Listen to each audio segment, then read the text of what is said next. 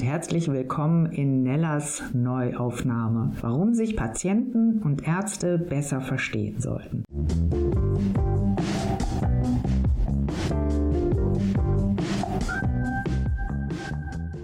Genetischer Zwilling gefunden. Ein sehr persönliches Gespräch zwischen Stammzellenspender und Empfängerin. Das habe ich ja noch nie gehört, dass Stammzellenspender und Empfänger zusammen in einem Podcast auftreten. Ist das so? überlegte ich, als ich mit einer Schwester von der Onkoambulanz über meinen neuesten Podcast sprach. Und ehrlich gesagt, ich glaube, sie hat recht. Wir sind wirklich einzigartig. Vor fünf Jahren wäre diese Feststellung, also die Feststellung der Einzigartigkeit, mein Todesurteil gewesen. Meine Schwestern, die für eine Fremdstammzellenspende in Frage kamen, passten nicht. Diese Nachricht kam einem K.O. gleich. Mir war schwindelig vor Angst.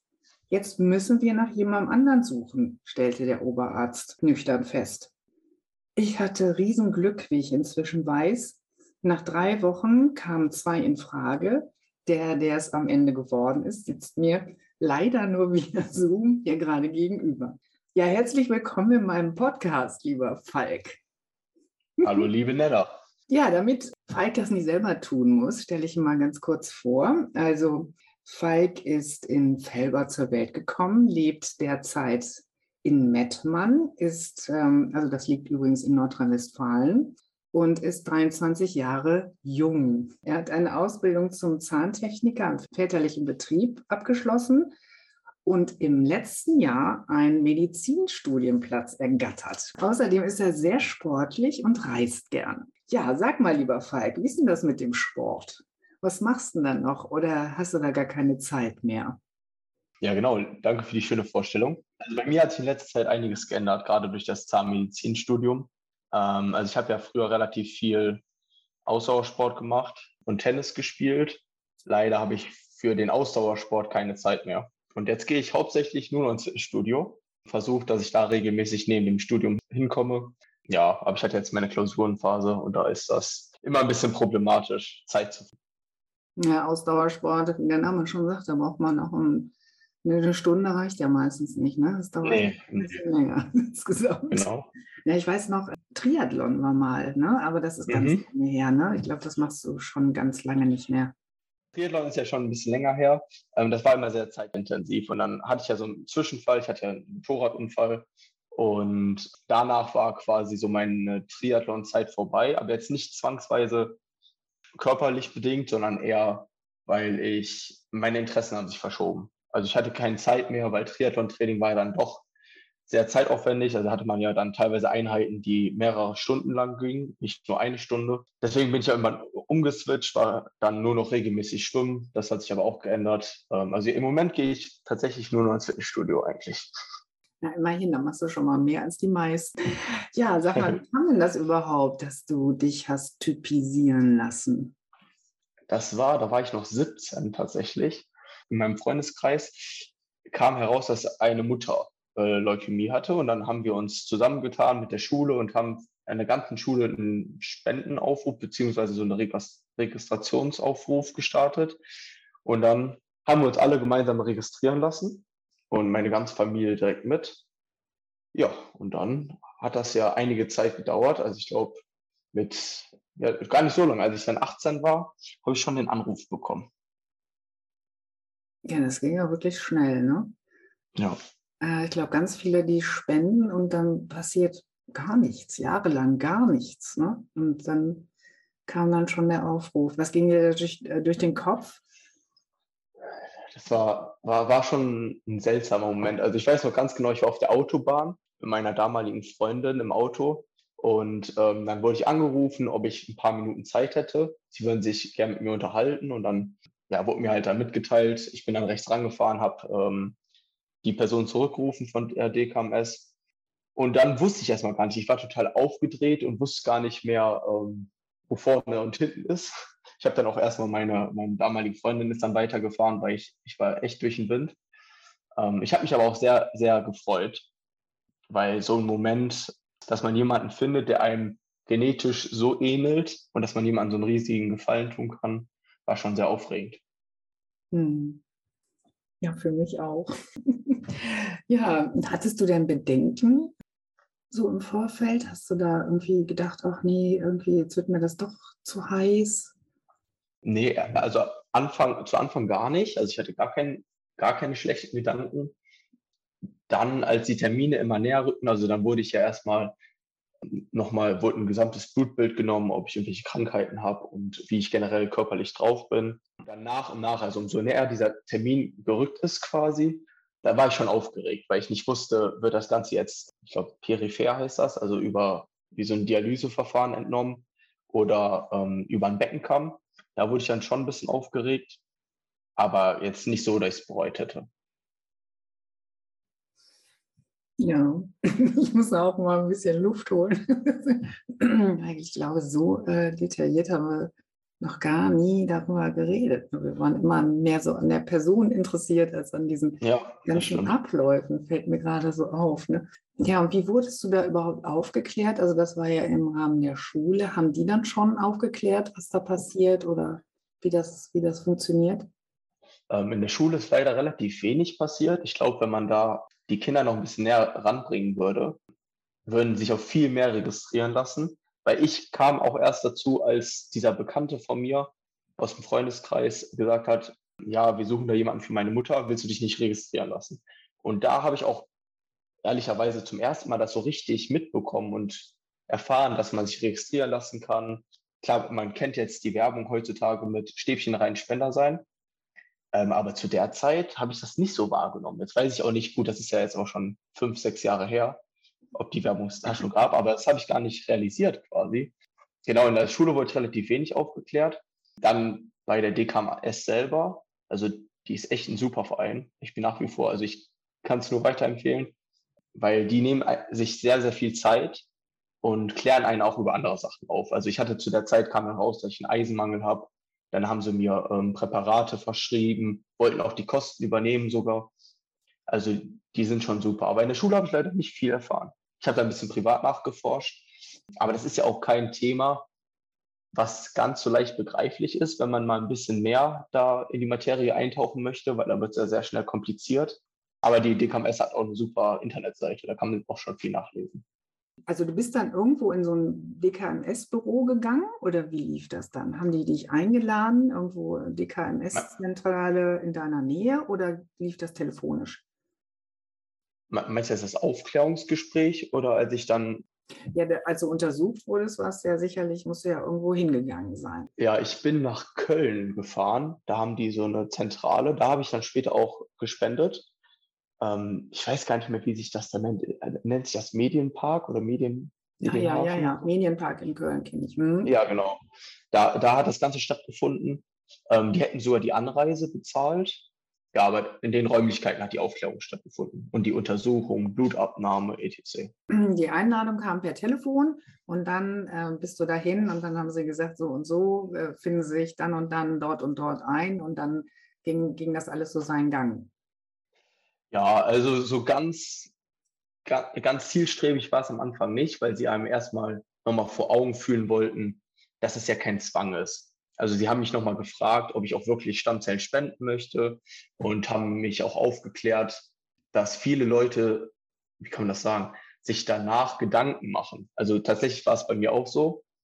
Äh, vielleicht kommen wir darauf später nochmal zu sprechen, aber als ich dann gespendet hatte, habe ich mir total viele Gedanken gemacht, wie, wie du jetzt schneller darauf reagierst später, also ob dein Körper da mit zurechtkommt, wie es dir dann geht. Ich meine, wir kannten uns noch gar nicht. Aber das war eigentlich viel schwieriger, die Zeit danach als davor. Vorher habe ich mir gar keine Gedanken gemacht, ob mein Körper das verträgt oder wie auch immer, weil die Ärzte haben einem da schon die Angst genommen, dass das ziemlich gut eigentlich erforscht ist und dass man sich da keine Gedanken machen muss.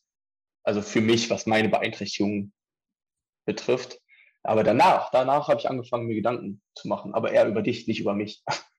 Viele, viele ähm, Empfänger, ne, also die dringend auf eine Spende angewiesen sind, die haben eine Heidenangst davor, dass die, die sich dann entschieden haben zu spenden, dann vielleicht noch abspringen, was, äh, was ganz, ganz selten vorkommt. Aber es wird in, der, in den Medien so kolportiert, als wäre das quasi Standard, aber es ist überhaupt nicht so.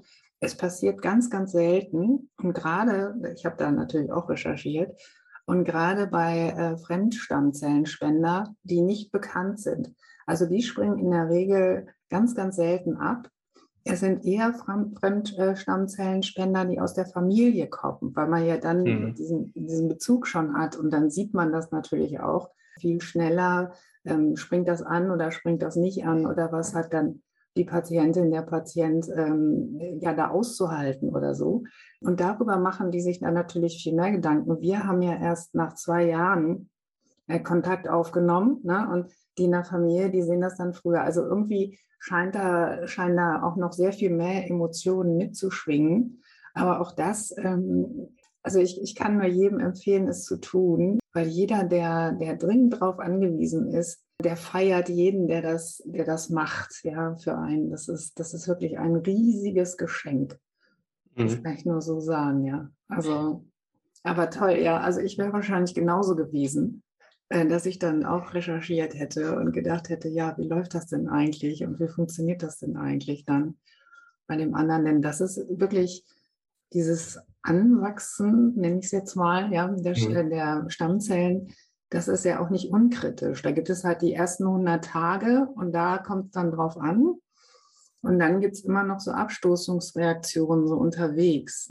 Aber ich möchte jetzt gar nicht so ins äh, medizinische abdriften oder vielleicht nochmal später, aber das nochmal so, also da passi passiert schon eine Menge so mit deinem Körper, ne? Also ich finde das super interessant. Ich meine, ich studiere ja auch was in die Richtung, also von mir aus kannst du gerne weiter erzählen. naja, es gibt dann auch noch, also das nennt sich dann Graph versus Host Disease. Also mhm. Äh, Spender gegen Empfängerstammzellen sozusagen. Also ich mache das jetzt so plakativ, weil ich das meinen Kindern dann auch immer so erklärt habe. Also es gibt dann zwei Systeme, die gegeneinander kämpfen. Und im besten Fall setzt sich dann natürlich das äh, Spendersystem durch. Ne? Das ist ja das Ziel. Und ähm, erst ist der Kampf eigentlich sogar gewollt und gewünscht, weil dann eben was passiert, weil man merkt, ah, äh, die versuchen sich da ineinander einzufällen, wie beim Autofahren, in den Reißverschluss, so, zack, ne? Aber wenn das dann länger dauert, ähm, dann kann sich das manchmal in anderen Organen abspielen. Also in oh. der Lunge, in dem Darm, in der Haut. Also du hast eine Hautreaktion. Das ist auch noch in Ordnung. Aber irgendwann kann das auch chronisch werden. Und dann ist natürlich doof. Ne? Also ich habe zum Beispiel chronisch jetzt mit der Lunge zu tun. Hm, das äh, versuche ich aber jetzt auch durch Training sehr viel besser zu machen. Mhm. Oder ich habe auch mit den Augen ziemliche Probleme gehabt. Also Augentrockenheit und auch Sehkraft, aber das hat sich auch verbessert. Also das ist auch so eine Sache, es ver verbessert sich halt auch alles wieder. Ja, aber die meisten haben äh, ganz viel äh, so Hautreaktionen oder Magen-Darm-Trakt. Ne? Da ist das ist immer sehr sensibel, so dieser mhm. Bereich.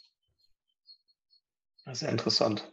Ja, also Graph versus Host, ähm, das kennen die wenigsten und ist für mich auch immer so ein Lackmustest, wenn ich mal wieder einen neuen Arzt aussuche und der nicht weiß, was Graph versus Host ist, dann denke ich schon, hm, ich weiß nicht, ob wir beide zusammenkommen können. Ja, das ist äh, wirklich nicht so einfach. Haben dir den Menschen im Umfeld ähm, auch abgeraten oder haben die gesagt, ach nee, das wäre mir ja zu heiß, dass du dich sowas traust und so, weil wir jetzt auch gerade darüber gesprochen haben, was einem so durch den Kopf geht?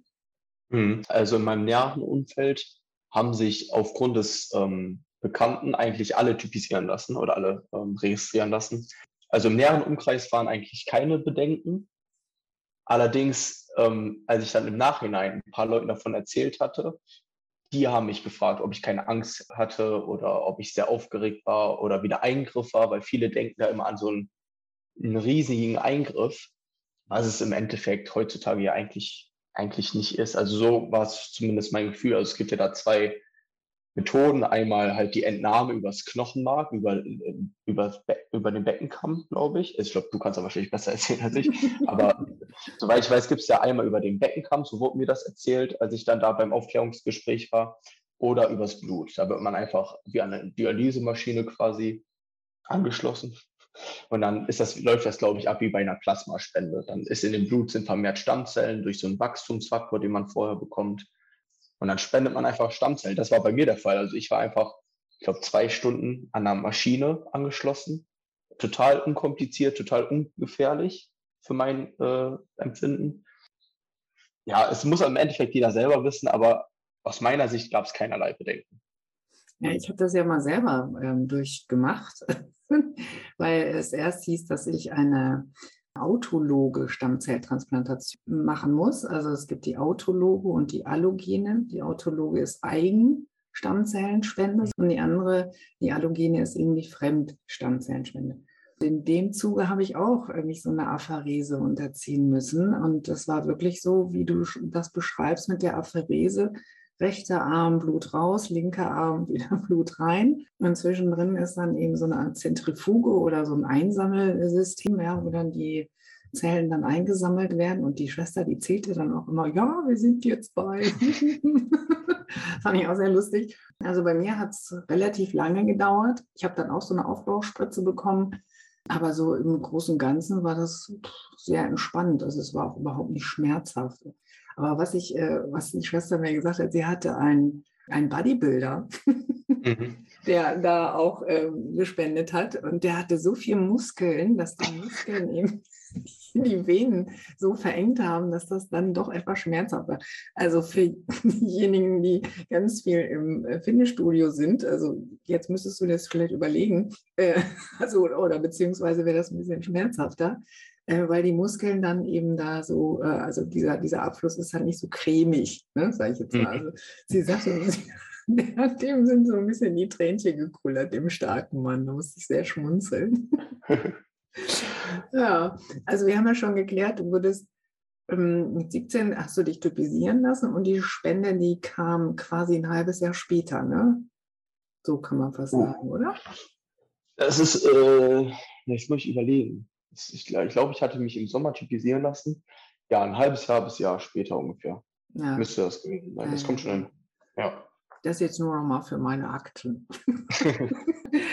ja, und ja, das hatten wir eigentlich schon. Guck mal, ich gucke jetzt hier auf meine Karten. Manchmal ist es so, dass, dass ich die Karten dann äh, neu ordnen muss. Also das haben wir schon ähm, besprochen, dass ähm, viele sich da vielleicht, nein, eigentlich haben wir es nicht besprochen. Denn manche sind ja wirklich unentschlossen, weil sie, sonst, weil sie denken, oh mein Gott, was kommt denn da auf mich zu? Ne? Und du hast schon gesagt, das ist mit dem Beckenkamm. Und ich glaube sogar, dass selbst das äh, inzwischen äh, sich auch äh, nicht mehr so darstellt, also diese Knochenmarktransplantation, dass das genauso abläuft, auch wie bei dieser äh, Stammzelltransplantation. Aber da muss ich nochmal genauer recherchieren. Also es ist nicht eine Riesen-OP, der man sich da unterziehen muss, sondern relativ kleine Eingriffe. Ja, auf, auf minimalsten Raum, glaube ich. Ich glaube, das geschieht ja fast endoskopisch, also mit so einem kleinen Röhrchen mit Kamera. Also Bei den Beckenkammern meinst du jetzt, ne? Ja, mhm. genau. Also so also haben die es mir zumindest erzählt. Ja, du warst ja da, ich war ja nicht da. Kannst du das besser erzählen?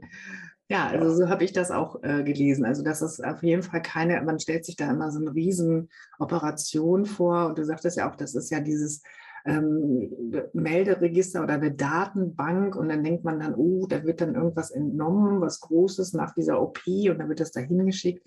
Also dem ist nicht so. Es ist wirklich alles, ja, wie sagt man so schön, minimalinvasiv fast, ne? Also ich hatte auch gar keine negativen Folgen. Ich habe mich weder schwach noch schummrig gefühlt. Ich bin danach, gut, Autofahren äh, war zu der Zeit, wobei doch, ich hatte ja schon einen Führerschein, aber ich glaube, das wurde, davon wurde mir abgeraten. Also ich habe mich von meiner Mutter fahren lassen. Aber also ich hätte danach auch theoretisch wieder Sport machen können. Also mir ging es super. ähm, ja. Ja, das, das freut mich natürlich äh, zu hören. Also das habe ich zwar schon mal von dir gehört, aber in dem Rahmen nochmal, puh, Gott sei Dank, dass es dir gut ergangen ist.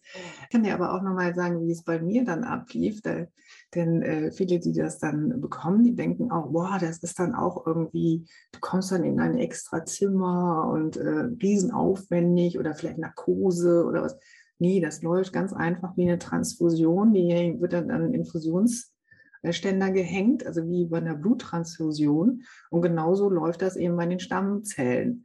Und dann sitzt dann erstmal der Arzt daneben. Meine Mutter war in meinem Fall auch dabei.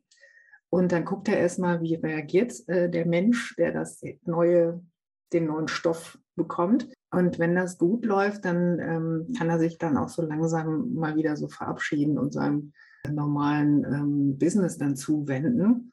Aber so die, die erste Zeit, die ist schon auch so ein bisschen spannend und da ist der auch immer dabei. Also das darf keine Schwester machen oder ein Pfleger. Das ist ja bei Bluttransfusionen auch so. Das dürfen ja nur die Ärzte machen. dann, also da ist man sehr stark unter Kontrolle und jeder Wert wird genau angeguckt und so.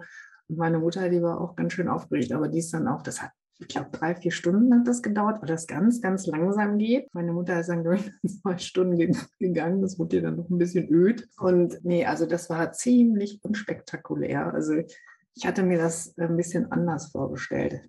Also ich muss aber sagen, ich habe mich im Vorfeld so gar nicht damit befasst. Also ich, ich bin da ein bisschen komisch, weil ich dann immer denke, oh Gott, dann kriege ich Schiss. Also ich lasse hm. das immer, gerade bei so ganz großen Sachen, möchte ich nicht ins Detail reinkriechen. Also, also ich wusste natürlich so ungefähr, aber, aber so ganz genau, das war nicht so, was war nicht so für mich gemacht. Wann hast du denn das erste Mal eine Veränderung gespürt? Also sei es jetzt negativ oder positiv? Hat man das relativ zeitig danach gemerkt, dass irgendwas passiert? Ja, ja, ich hatte, ich hatte tatsächlich Hautreaktionen und mein Magen-Darm-Trakt hat sich mhm. auch äh, unangenehm gemeldet. Und mit der Blase hatte ich extreme Probleme. Ich musste irgendwie pff, gefühlte 20 Mal am Tag auf die Toilette und in der Nacht auch. Also das war heftig. Ich bin dann auch zur Nachsorgeuntersuchung. Also du wirst dann wirklich ganz, ganz engmaschig betreut in der ersten Zeit, also in den ersten sechs Monaten im Grunde. Ja, und dann bin ich immer mit so einem Kirschkernkissen auf dem Bauch im Taxi von dem Wohnort meiner Eltern nach Münster. Und ich hatte echt teilweise, also, also die haben mir dann auch Morphium gegeben und so, also war nicht so wirklich prickelnd. Mhm. Aber das hat sich dann auch, äh, Gott sei Dank, über die Zeit dann ähm, entspannt. Das war mein Glück. Aber der Arzt sagte eben, ja, wie gut, dass, dass der Körper reagiert. Ich sage, boah, nee, so, so hatte ich mir das jetzt auch nicht gedacht. Ja, und dann mit der Haut und so, das, ähm, ich meine, man kann auch immer alles durchgehen, was möglich wäre. Es hilft dir nur nichts, weil du hast ja auch gar keine Wahl. Ich kann ja nicht sagen, ach nö, äh, das hätte ich gerne nicht, das mit dieser Hautreaktion, das lasse ich dann mal sein. Ja, was ist der Preis? Ja. Na, also deswegen, und ich kenne auch einige, die, man hat sich ja dann kennengelernt, so in der Nachsorge, hm, die haben vorher ihr Testament gemacht. Das habe ich nicht gemacht. Also für mich gab es nur äh, die eine Option, ich schaffe das schon. Und, äh, und irgendwie bin ich damit, glaube ich, ganz gut gefahren. Und es hat geklappt. Und es Wirklich hat geklappt, genau. Aber ich bin halt auch wirklich so, ähm, also ich, ähm, nee, also wenn ich mich dann entscheide, dann ziehe ich das Ding auch durch und, und, dann, und dann wird das schon gut. Also ich weiß nicht, ich habe da immer fest dran geglaubt, dass, das, dass du das schon richtig gemacht hast oder die Ärzte das auch richtig ausgewählt haben. Ja du dir eigentlich da, du musstest dir ja frei nehmen, ne? aber du warst ja in der Schule, das war jetzt nicht so, das kriegt man ja auch, genau wie die Fahrten dahin wahrscheinlich auch erstattet, oder? Ja, also die DKMS war da sehr flexibel eigentlich. Also zu den Voruntersuchungen, ich glaube tatsächlich, dass wir es immer so getimt haben, dass ich keinen Unterricht verpasst habe. Gut, die, als die Entnahme dann stattgefunden hatte, also ich sage Entnahme, aber es war ja quasi nur diese Bluttransfusion oder diese Apherese. Da habe ich mir, glaube ich, einen Tag freigenommen. Ich glaube, ich war bei den ersten beiden Stunden war ich da und danach hatte ich dann einen Tag frei. Aber das ist für die Schule auch gar kein Problem. Also ich glaube, die waren froh, dass ich da war und nicht äh, in der Schule saß. Weil die haben sich auch tatsächlich alle typisieren lassen. Und das ist ja dann doch.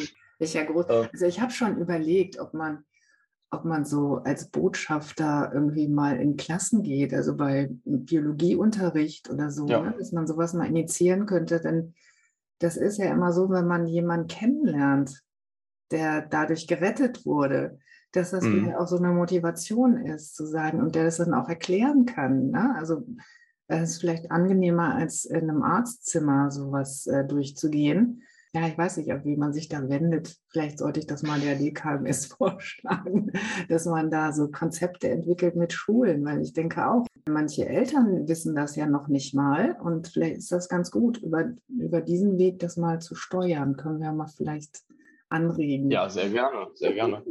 Also wir sagen, uns zur Verfügung stellen. Ja, also das fehlt, das fehlt auch echt. Also diese ja. Aufklärung an Schulen hat bei mir einfach nicht stattgefunden. Ja. Ähm, und es ist ja schon ein wichtiges Thema. Also bei meiner Uni jetzt zum Beispiel, das nennt sich AIAS, also A-I-A-S. Und die arbeiten mit der DKMS auch zusammen. Und das ist so eine eigene Organisation, die haben ihre, ihre eigene kleine Datenbank quasi, wo man sich registrieren lassen kann.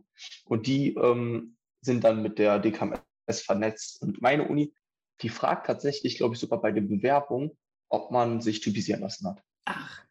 Das ist total, ähm, also zumindest war es bei mir so. Das war total cool. Ich könnte ja auch mal verraten, wo du studierst. Weil das ist nämlich eine sehr besondere Uni, Witten-Herdecke, ne? wenn ich das genau. richtig weiß. Und die sind ja sowieso, äh, die haben ja auch einen sehr ganzheitlichen Ansatz, was ich immer schon toll fand. Ich habe mich damit auch mal beschäftigt, was aber auch gar nicht mehr, ach ja, als ich, ich habe ja mal Wissenschafts-PR gemacht und da äh, bin ich auch auf Witten-Herdecke gesto äh, gestoßen. Also die haben durchaus auch, also die lehren auch ein bisschen anders, glaube ich. Also die gehen auch anders mit ihren Studenten um. Ja, also man wird da auch, vor allem wenn man sich dort bewirbt, wird man, da wird, klar, schaut man mal kurz auf den Notendurchschnitt, aber der ist am Ende nicht entscheidend. Also ich glaube, der, ja. Der Notendurchschnitt in meinem Semester liegt bei 2,4. Und dazu muss man ja sagen, an staatlichen Unis liegt der Notendurchschnitt für Zahnmedizin bei 1, theoretisch von 1,0 bis 1,4, irgendwie so. Mhm. Und mein, wie ich gerade schon gesagt habe, also Durchschnitts, Notendurchschnitt an meiner, ähm, an meiner Uni in meinem Semester ist 2, irgendwas. Also sie legen da einen großen Wert auf Persönlichkeit und soziales Engagement. Also die haben auch viele Projekte in Myanmar, also gut, jetzt im Moment nicht, weil da ein bisschen mit dem Militärputsch ist das natürlich jetzt zu gefährlich. Ja. Ähm, aber in Myanmar und in Ghana und äh, wie gesagt auch dieses AYAS-Projekt, was die haben, für die Stammzellentypisierung. Naja, aber das könnten ja auch durchaus staatliche Unis mal machen. Also ich meine, wenn die Uni mal anfragt, kannst du ja sagen, du hast ja, jemanden an der Hand, der da gerne was drüber erzählen möchte. Ja, vielleicht laufen wir ja bald rum und erzählen. Äh, ja, du, who knows. ja, äh, warst du denn äh, gleich so, Mensch, wer hat denn jetzt meine Stammzellen bekommen? Würde ich ja gerne mal kennenlernen. Warst du da so ein bisschen ungeduldig? Also ich bin ja generell ein sehr, sehr neugieriger Mensch. Und ähm, mir wurde vornherein ja schon gesagt, dass man ein Jahr lang gar keinen Kontakt haben darf und danach nur anonym. Und ähm, das wusste ich ja vorher schon. Aber bin ich da reingegangen. Und dann, als es dann soweit war, dass ich äh, Stammzellen gespendet hatte, da wollte ich ja schon wissen, wie, also wie alt, ob eine Frau oder ob es ein Mann ist. Tatsächlich habe ich ja vermutet, dass wahrscheinlich, dass ich einem Mann das ganze Jahr spende. Ich weiß nicht, das war für mich einfach so, ähm, weil genetische Übereinkunft dachte ich, ja, es wird ja wahrscheinlich ein Mann sein. Ja, hat sich aber herausgestellt, es ist, ne? Was du, Nella? Ich glaube, er ist eine ganz tiefe Stimme. nee, ähm, aber ich war total neugierig. Also ich konnte es kaum aushalten. Und dann habe ich auch irgendwann einen anonymen Brief von dir erhalten. Ja, das ähm, ist, ja. also was, was, du da gerade so sagst, das ist ja auch so eine Geschichte. Ne? Also es kommt nicht auf die Blutgruppe an, zum Beispiel. Mhm. Es kommt auf diese Marker an. Das sind zehn Marker, die übereinstimmen müssen. Bei einer meiner Schwestern war, war die Übereinstimmung null, gar nichts. Ja? Und bei der, anderen, bei der anderen waren es fünf. Das war zu wenig. So, und auf diese Marker kommt es dann an. Also jetzt frag mich bitte nicht, äh, was, da, was da genau dahinter ste steckt, hinter diesen Markern. Keine Ahnung. Und ich habe nämlich meinen Arzt auch gefragt, also ich wusste, ich habe ja, wie gesagt, äh, die Art nachzufragen, dass ich Infos kriege, die man eigentlich nicht sofort bekommen sollte. Also ich habe sofort nachgefragt.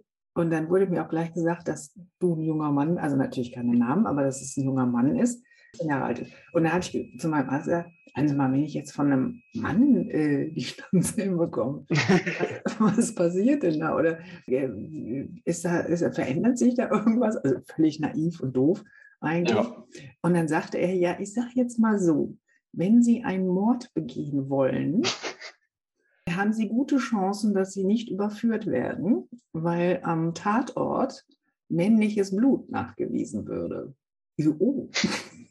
Gut, muss ich mal drüber nachdenken. Ja, also das fand ich doch sehr, sehr, also ich habe jetzt Blutgruppe A, ne? so wie du halt, mhm. und ich hatte vorher Blutgruppe 0. So, und, Ach, ja. das ist ja total interessant. Ja. Das wusste ich zum Beispiel auch nicht. Also ja. Habe ich nicht früher drüber nachgedacht, aber es macht ja auch Sinn, dass du dann quasi meine Blutgruppe annimmst.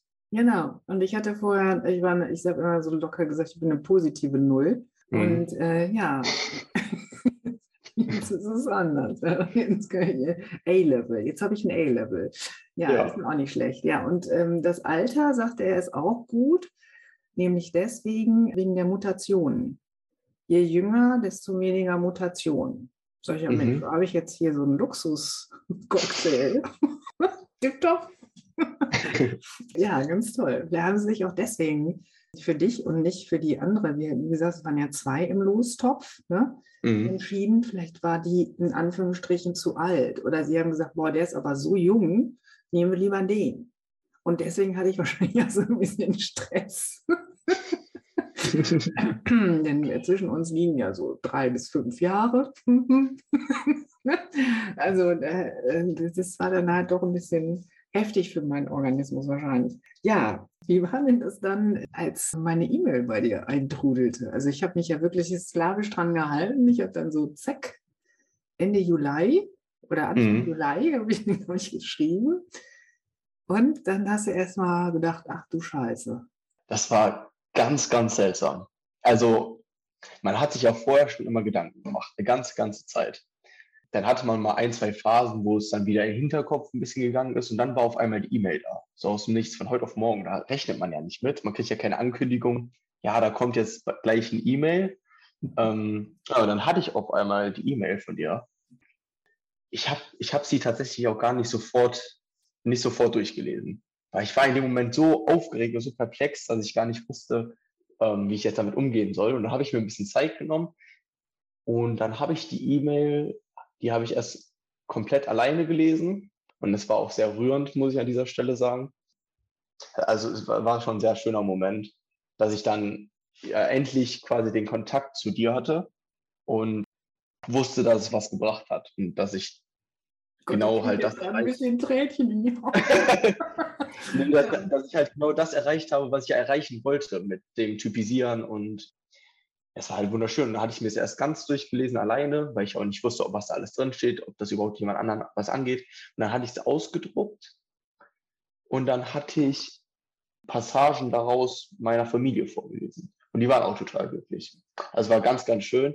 Und wie gesagt, es war total spannend, auch, weil bis dahin wusste ich ja gar nichts. Ich wusste nicht, dass, wo du herkommst, wie du heißt. Und dann habe ich ja erfahren, dass du eine Frau bist.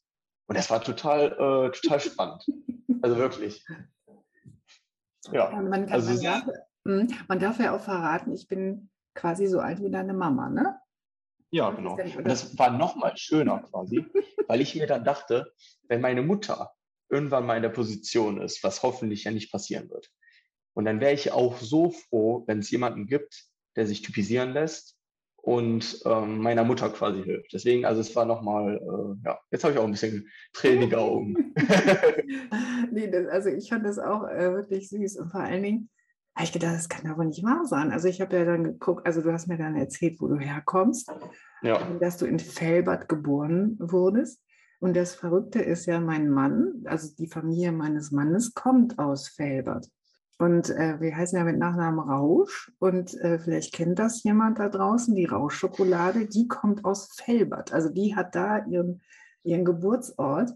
Und äh, die eine Seite hat sich für die Konditorei entschieden, das war leider die Seite meines Mannes, und die andere für die Konfiserie, also Chocolatier und so. Und die haben ja in Berlin jetzt auch am Gendarmenmarkt, da müssen wir dann mal zusammen hingehen, da haben sie schon lange, also Fassbänder und Rausch, einen ganz, ganz, ganz tollen Laden mit super leckerer Schokolade. Und aber wie gesagt, diese Sachen mit, mit habe ich gedacht, das ist doch verrückt. Also ich meine, hallo, ne? Ja. Also, ja. Also wahrscheinlich Dann hat man so einen unwahrscheinlichen Fall und lernt jemand ganz neuen kennen. Und dann erfährt man auch noch, dass der quasi aus der Stadt kommt. Also, wo jetzt in dem Fall dein, dein Mann herkommt, das ist schon, schon lustig. Aber wir kommen ja beide aus NRW, ne? Also insofern, ne? Also ist ja auch ja. quasi ums Eck, so gesehen. Ja. Ähm, äh, nee, aber das, das läuft ja auch so ab, dass man, äh, deswegen ist es relativ wahrscheinlich, dass man eigentlich jemanden findet, mein Cousin, der übrigens zufällig auch Onkologe ist, der sagte mir mal, eigentlich sind es immer zwei, die in Frage kommen, was ja bei mir auch eingetreten mhm. ist. Also das, was er prophezeit hatte, ist tatsächlich auch passiert. Und äh, dann wird immer erstmal national geschaut und dann international geguckt. Also die Wahrscheinlichkeit, dass man jemand findet, ist viel größer, als oft von den Medien erzählt wird oder so korportiert wird. Trotzdem kommen die Fälle vor und leider in den letzten Jahren immer häufiger, weil die Spendenbereitschaft so extrem gesunken ist und durch mhm. Corona nochmal, noch mal, weiß ich nicht, dreifach, vierfach. Ähm, ja, die Leute haben halt andere Probleme und zur Blutspende, das gehört da auch mit rein und zu solchen äh, Typisierungsgeschichten, da haben sie dann auch Angst, sich irgendwie anzustecken oder so. Und deswegen fällt das unten durch. Und das ist natürlich ähm, schrecklich. Ne? Also jetzt sieht es wahrscheinlich ein bisschen anders aus, was das angeht. Vielleicht ist das auch mal äh, so eine Überleitung zu sagen, ja Mensch, also gebt euch einen Ruck, lasst euch typisieren. Wir haben ja schon gesagt, es geht eigentlich ziemlich einfach. Einfach mal auf die Seite von DKMS gehen. Ich werde das auch in den Show Notes unten verpacken. Und dann ähm, ja, den, den Kit sozusagen bestellen, Stäbchen rein Spender sein. Strich machen, äh, rein in den Umschlag, ab zur Post und dann auf Nachricht warten und dann geht's los. Es ist ja wirklich ein leichtes. Also bei uns wurde das in, in der Stadthalle, in Ratingen wurde das gemacht. Da haben sich ganz viele typisieren lassen aufgrund meines Bekannten. Und ähm, inzwischen, aber man kann jetzt auch einfach, wie du gerade schon gesagt hast, also man bestellt sich das im Internet, dieses Kit, macht dann zwei Striche an der, an der Wange, an der Wangeninnenseite. Das reicht ihnen ja schon. Also es ist wirklich wirklich eine gute Sache. Und es ist ein ganz kleiner Eingriff. Wurde denn die Mutter gerettet? Hat die dann jemand gefunden? Leider nicht. Ah. Ja, also da hat es leider nicht funktioniert, ähm, aber umso schöner ist es doch, dass. Ähm, ja, das ja aber daran sieht man eben, wie wichtig das ist, dass viele ja. sich typisieren lassen. Dass je mehr, desto höher die Wahrscheinlichkeit, dass jemand gefunden wird. Auf jeden Fall. Aber ich, ich, ich freue mich, dass es diesen Aufruf gab, auch wenn es eigentlich ein trauriger Anlass ist. Weil, also ich habe die Hoffnung, dass ich halt, dass nicht nur ich quasi und dass wir uns gefunden haben, sondern dass ja auch vielleicht andere Leute dadurch jemanden gefunden haben. Hm. Ja, also ja, das wollen wir mal so innerlich in einer kleinen Sekunde innehalten und mal dran denken, dass da draußen vielleicht jetzt sich auch Paare getroffen haben und gefunden ja. haben. Das wäre so schön. Vielleicht jetzt auch so, wo wir gerade so im emotionalen Bereich sind es ist ja so, dass die Beziehung zwischen ähm, Empfänger und Spender, also man muss da sehr vorsichtig sein. Auch ich habe mich äh, mit diesem Aspekt äh, befasst und habe da auch mal recherchiert und habe dann auch gelesen, dass manche Spender sich so richtig überrollt gefühlt haben von den, ähm, von den Empfängern, also ne, die dann eben gerettet wurden. Und dass die dann so richtig ähm, mit ganz vielen Emotionen so ich sage jetzt mal, ähm, ja, voll zugeschüttet wurden. So, du mein Lebensretter und ohne dich und dass es dich gibt und du bist ein Teil meiner Familie und pipapo und tralala, ja. Und dann mhm. habe ich gedacht, puh, weil ich ja wusste, du bist jung, habe ich deswegen auch diese zwei Jahre eingehalten. Ich hätte es ja vorher machen können, wie du sagst, eben äh, so ganz äh, ohne Angaben von ähm, Geschlecht und tralala und Alter und wo ich herkomme, also keine persönlichen Daten hätte ich es ja schon machen können. Aber ich habe gedacht, nee, der ist so jung. Wenn, wenn ich es dann nicht packe, also die haben sich ja was dabei gedacht, zwei Jahre, dann hat er ein Problem. Und dann hat er mich, hat er schon von mir gehört, das möchte ich nicht. So, und deswegen habe ich das äh, so sklavisch auch eingehalten und gedacht, nee, zwei Jahre ist völlig in Ordnung und so. Und also ich habe versucht, das sehr, sehr vorsichtig zu machen und dich da auch nicht so voll zu sülzen mit meinen ganzen Glücksgefühlen und hast du nicht. Und ich glaube, das ist, glaube ich, ganz günstig, oder? Wie siehst du das? Ja, das ist ein, äh, ist ein schwieriges Thema. Also am liebsten, also ich wollte dich ja eigentlich so schnell wie möglich kennenlernen. Ähm, also ich bin ja aber auch sehr neugierig, wie du wahrscheinlich auch. Aber wie du schon gesagt hast, also es hat seine Berechtigung, dass, dass es diese Sperrfrist gibt. Weil hätte ich dich jetzt vorher kennengelernt und es hätte nicht so geklappt, wie es glücklicherweise geklappt hat, dann wäre, hätte ich, das wäre ja schon sehr belastend. Ja, ja glücklicherweise hat es dann geklappt. Ja, mir, mir auszumalen, ähm, wie ich mich gefühlt hätte, wenn es nicht geklappt hätte, möchte ich gar nicht, weil, also, das ist schon, schon sehr belastend. Ja. Ich auch nicht. Aber ich konnte es nicht abwarten. ja. ja aber zum Thema Überrumpeln. Ähm, Also, also in dem Sinne, also negativ hast du mich nicht überrumpelt, halt positiv. Ich wusste am Anfang gar nicht wie und wo und jetzt und äh, aber im positiven Sinne. Ja, wir haben auch relativ spät so unsere Stimmen rausgeholt. Ne? Wir haben ganz so lange geemailt und dann ja, irgendwann ja. Äh, haben wir uns dann tatsächlich mal die Handynummern äh, gegeben. Also es war wirklich so ein ganz vorsichtiges Aneinander rantasten das fand ich eigentlich auch ganz schön, weil äh, jeder war noch so in seiner Welt und, und jetzt wollten wir uns sehen endlich. jetzt ist, das, ist A, Corona gekommen, ja, also und, und B, äh, bist du ja jetzt auch total da in dem neuen, ähm, ja, wie soll ich sagen, studentischen Umfeld, ne, so äh, ganz neuen Geschichten, natürlich auch wahnsinnig viel Arbeit. Aber wir, wir hoffen noch mal, dass es dies, also ich meine, wir haben jetzt Januar, ja. das wird ja irgendwie funktionieren, ne? Ja, auf jeden Fall. Also wir hatten das ja schon länger geplant. Wie du schon gesagt hast, leider kam irgendwie dann immer Corona dazwischen oder weil es zeitlich dann schwieriger wurde. Bei mir prallen ja auch gerade eigentlich so zwei Welten aufeinander. Einmal jetzt meine neue Uni-Welt quasi und meine alte, meine alten Freunde von der Schule und von der Arbeit. Aber das ist machbar, hundertprozentig. Und ähm, es ist ja auch schon viel Zeit verstrichen seit meiner Spende. Also wir müssen uns echt mal bald treffen. ja, ja, also ich meine, jetzt ist es dann tatsächlich am 23. Juni, fünf Jahre her, dass ja. ich eine Spende bekommen habe. Ne? Also wir müssen die zwei Jahre. Das ist schon eine lange Zeit. Ja, das ist irre, oder? Und es ist wirklich äh, toll, dass ich, dass ich das schon so weit gebracht habe. Und es sieht ja. gut aus. Die Blutwerte sind immer tipptopp. Alles Bingo läuft. Sag mal, das Spendersein, hat das irgendwie deine Sichtweise aufs Leben verändert oder sagst du, nee, eigentlich nicht, weil ich war vorher schon so, wie ich jetzt bin, oder, oder guckst du jetzt nochmal genauer hin oder bist du irgendwie, was ja viele auch so sagen, oh, ich bin jetzt dankbarer oder ich kann das irgendwie noch mehr wahrnehmen.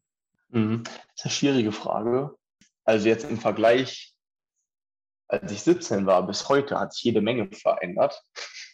Jetzt ist die Frage schwierig, weil ich nicht sagen kann, ob das durch mein Alter kommt, weil ich älter geworden bin, oder durch die Spende. Aber ich glaube schon, dass die Spende hat schon einiges verändert. Gerade, gerade als wir dann Kontakt aufgenommen haben gegenseitig und ich dich auch kennenlernen durfte, das war schon ein schöner Moment. Oder der Anruf, als ich wurde dann einmal vor der DKMS angerufen, ich glaube nach einem halben Jahr, kann das sein? Und da wurde mir Bescheid gesagt, dass meine Stammzellen wohl angenommen wurden. Ähm, das war aber die einzige Info, die ich bekommen hatte zu der Zeit. Ich glaube, da war der Moment, wo ich mich wirklich richtig gefreut hatte und wo ich eigentlich erst verstanden habe, dass er ein Mensch ist, dem ich geholfen habe, auch wenn das irgendwie mhm. doof klingt. Aber das ist ja so. Ich meine, das muss man ja, ja muss man ja so sagen. Ne? Also das ist für beide Seiten eine sehr spannende Geschichte. Ne? Also das ist auch nicht immer so. Also was ich ja auch immer so denke, viele meinen immer, das wäre so easy so eine Spende zu bekommen und dann ist, läuft die Chose ja. Nee, es ist leider die Ausnahme, dass das easy ist. Also ich zum Beispiel äh, liebes Fahrradfahren, ich komme aus dem Münsterland, also mhm. Münsterland. Da wirst du mit dem Sattel unterm Hintern geboren. so, und dann äh, habe ich gedacht, Mensch, also Fahrradfahren, das ist ja mal das Erste, was ich gleich machen werde. Hm? Ja, du ging nicht. Mein Gleichgewichtssinn war so völlig im Eimer. Dann hatte ich ja noch diese Blasenprobleme. Da war mhm. überhaupt nicht dran zu denken. Und dann hat mir dann einer gesagt, in der Nachsorge, die ich da getroffen hatte, der genau das gleiche hatte, sofort aufs Fahrrad, sagte du, ich habe mich erstmal hingemault. Das kannst du dir nicht vorstellen. Der hätte so eine Schürfnarbe an der Nase. Ui. Ich so, oh Gott, was hast du denn da gemacht? Ich sage jetzt mal Horst. Ähm, ich habe mir das so geschildert. Du, das, das war so irre, so wirklich so wumm rein, ne? über den Asphalt, aber voll die Möhre. So, okay, ich glaube, ich möchte das nicht. ja, also es ist halt wirklich äh, nicht so easy. Und dann kommen eben noch so andere Malischen dann durchaus dazu. Und ähm, ah ja, was ich auch noch als Empfehlung sagen kann, ist, dass während der ähm, Stammzellspende, also man ist ja dann auch in Isolation.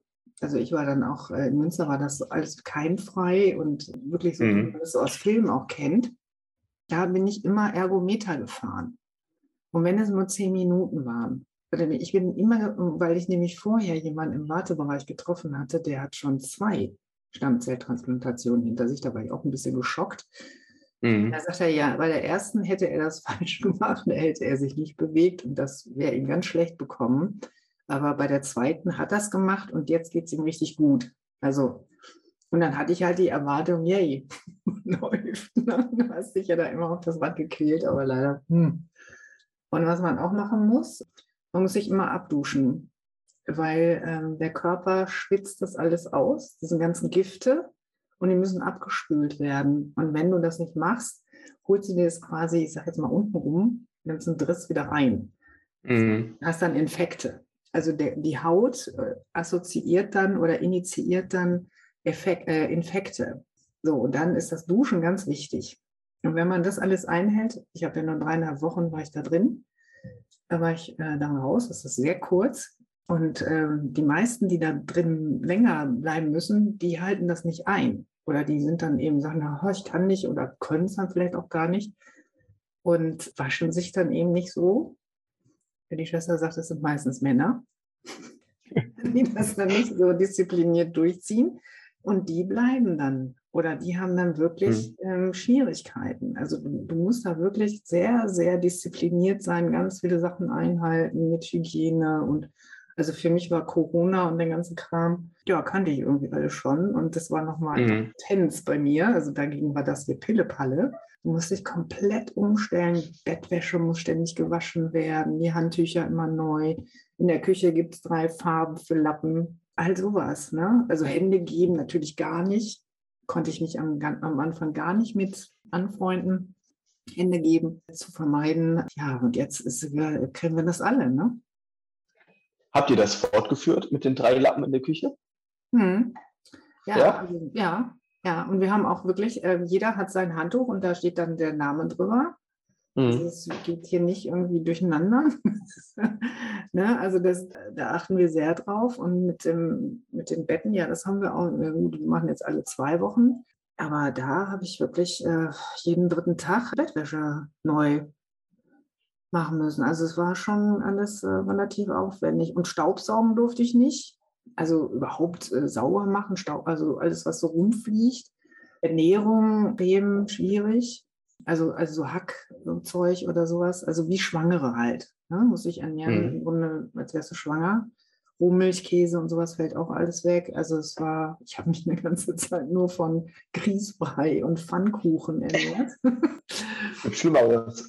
ja, aber meine Tochter zum Beispiel kann Pfannkuchen nicht mehr sehen. Also das, das glaube ich. Es ist dann irgendwie, ist dann irgendwie blöd abgespeichert und das war's. Aber wir hatten ja auch mal, ich, also ich kann ja keinen Fisch mehr essen. Ja, genau, darauf wollte ich äh, ja. zu sprechen kommen. Das habe ich hier stehen. ja, ich kann es immer noch nicht. Also ich habe die Antworten, weil ich Fisch ja liebe. Ne? Ja. Und seit der Stammzelltransplantation kann ich keinen Fisch mehr essen. Ich habe ich hab immer gesagt, Mensch, ähm, eine Fleisch, äh, ähm, ähm, Ablehnung oder so, das hätte ich jetzt cooler gefunden mhm. ähm, als Fisch. Also, ja. Und das finde ich ja so interessant, weil du hattest mich ja dann einmal angeschrieben, ob ich eine Fischunverträglichkeit habe. Und dann ähm, ist mir eingefallen, ich äh, habe keine Fischunverträglichkeit, aber ich esse sehr, sehr ungern Fisch. und äh, das fand ich so interessant, deswegen, ich muss auch noch mal ein bisschen nachhaken. Aber da, deswegen wollte ich auch fragen, also Fisch verträgst du nach wie vor nicht?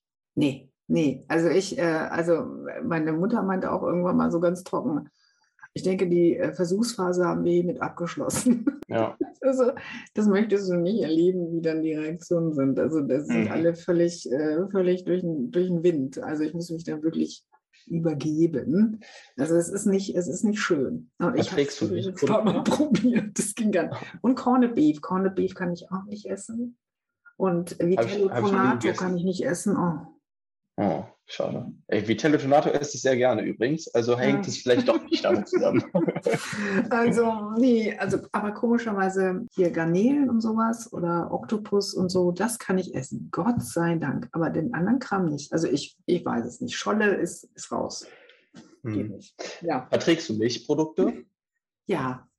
Ja. Ich bin jetzt auch zu äh, Sojamilch übergewechselt. Hm. Also ich äh, Kuhmilch was jetzt ist aus eurem weil, Programm? Weil ich vertrage zum Beispiel keine Milchprodukte. Und das wäre ja jetzt interessant zu wissen, aber äh, scheinbar. nee, nee, also Zu Käse bin ich doch nochmal noch mal übergegangen. Ja, würdest du es denn wieder tun? Auf jeden Fall. Ich hatte vorher nie drüber nachgedacht, es nicht zu tun. Und dann, als ich die Stammzellenentnahme hatte, wie ich eben schon mehrmals erwähnt hatte, bin ich ja so neugierig. Danach gab es eine Zeit, also ich glaube ein halbes Jahr nach der Spende, da wurde ich so neugierig und konnte es nicht mehr abwarten, weil ich mir dachte, äh, ach, weiß ich nicht, ob ich das nochmal machen würde, was ja totaler Blödsinn ist. Also ich würde es jederzeit wieder tun. War ja eine ganz lange Zeit sogar gesperrt für dich. Ich weiß nicht, den Zeitraum weiß ich nicht mehr genau, ob das ein Jahr war. Also hättest du dann nochmal welche gebraucht, dann hätte ich nochmal spenden können. Oh, ah, ich verstehe. Ja, Mhm. okay. Also da wurde ich dann gesperrt in deren Datenbank. Und da konnte ich aber auch direkt ankreuzen, ob ich es nochmal machen würde, ob ich äh, es nicht mehr machen würde. Und das kann ich auch jederzeit ändern, meine Meinung. Also ich kann auch jederzeit sagen, jetzt möchte ich es nicht mehr machen. Aber ja, ich würde es hundertprozentig jederzeit wieder tun. Ja, denn Kann man da- ich bin öfter, ne? Also das habe ich auch schon gehört, Ja. dass manche da öfter anrufen müssen. Also hast ja noch ein bisschen Zeit. Es könnte noch mal passieren. Da jemand auf die Zukunft. ja, aber, hoffentlich, aber hoffentlich nicht bei dir. nee, nee, nee, nee, nee. Ja, Also da, Das äh, lassen wir. Ja. Nee, nee, das habe ich schon so besprochen, das mit meinem Körper. Ich habe gesagt, hier, Ja. das, das muss jetzt laufen, ja. wir haben das ja schon vorhin gesagt, ähm, dass, dass, wir, dass wir gerne alle dazu ermuntern möchten, denn im Grunde kommen wir jetzt auch mal so langsam in den Sinkflug unseres Gespräches, dass andere sich auch mal typisieren lassen und vielleicht auch ein Leben retten können, auch wenn du, wie gesagt, mit dem Wort Lebensretter ja nicht so wirklich fein bist. Du hast mir damals geschrieben, ich bin doch nur Falk. Das fand ich so süß. Und ich habe das gerne gemacht. Punkt. Aber dennoch ist es ja faktisch so, dass du da mein Leben gerettet hast. Es hätte, sonst wäre es mir übel ergangen. Das muss man mal sagen. Ja, also, dass wir anderen sagen, Mensch, mach das doch mal. Und was ich auch sagen muss, als ich zum Beispiel das Bild gesehen habe, als du da lagst und die Apharese, also da so angeschlossen warst, also da war ich ja völlig äh, von den Socken, muss ich sagen. Also da habe ich das dann auch so richtig realisiert. Ja, Mensch, das hat er tatsächlich. Also ich meine, gut, ich wusste es ja, ne? Das ist ja in, Mhm. in mir drin. Aber da, guck mal, da ist der, der Akt. So, ich war dann quasi, habe dann so eine Zeitreise gemacht mit dir auf die Liege, in Anführungsstrichen. Und dachte so, boah, ne, guck mal, ne, das war der Moment. Der Moment, wo, wo alles dann in die richtigen Bahnen gelenkt wurde. Und ich würde mir so freuen, mich so freuen, wenn andere auch so Bilder dann bekommen von anderen, die spenden. Und am liebsten mit einem Bild von dem, der dann es geschafft hat, dann noch daneben. Das wäre doch toll, oder? Stimmt, das wäre das wär echt schön gewesen. Ich weiß gar nicht mehr, habe ich dir das zukommen lassen, das Bild?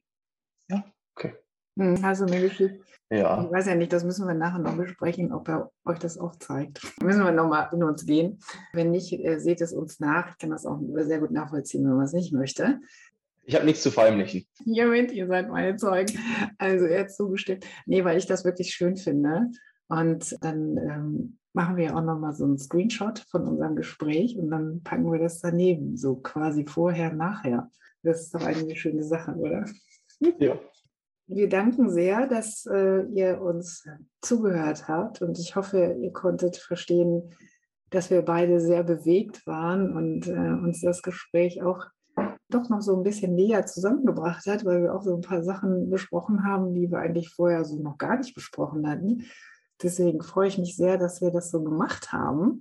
Für uns beide war das ja schon so, so also es war für mich auch aufregender als sonstige Interviews oder Gespräche, muss ich ganz ehrlich sagen. Hat mir eine wahnsinnig große Freude gemacht. Ich danke dir sehr und ich danke allen, die uns zugehört haben. Und bitte, bitte lasst euch typisieren.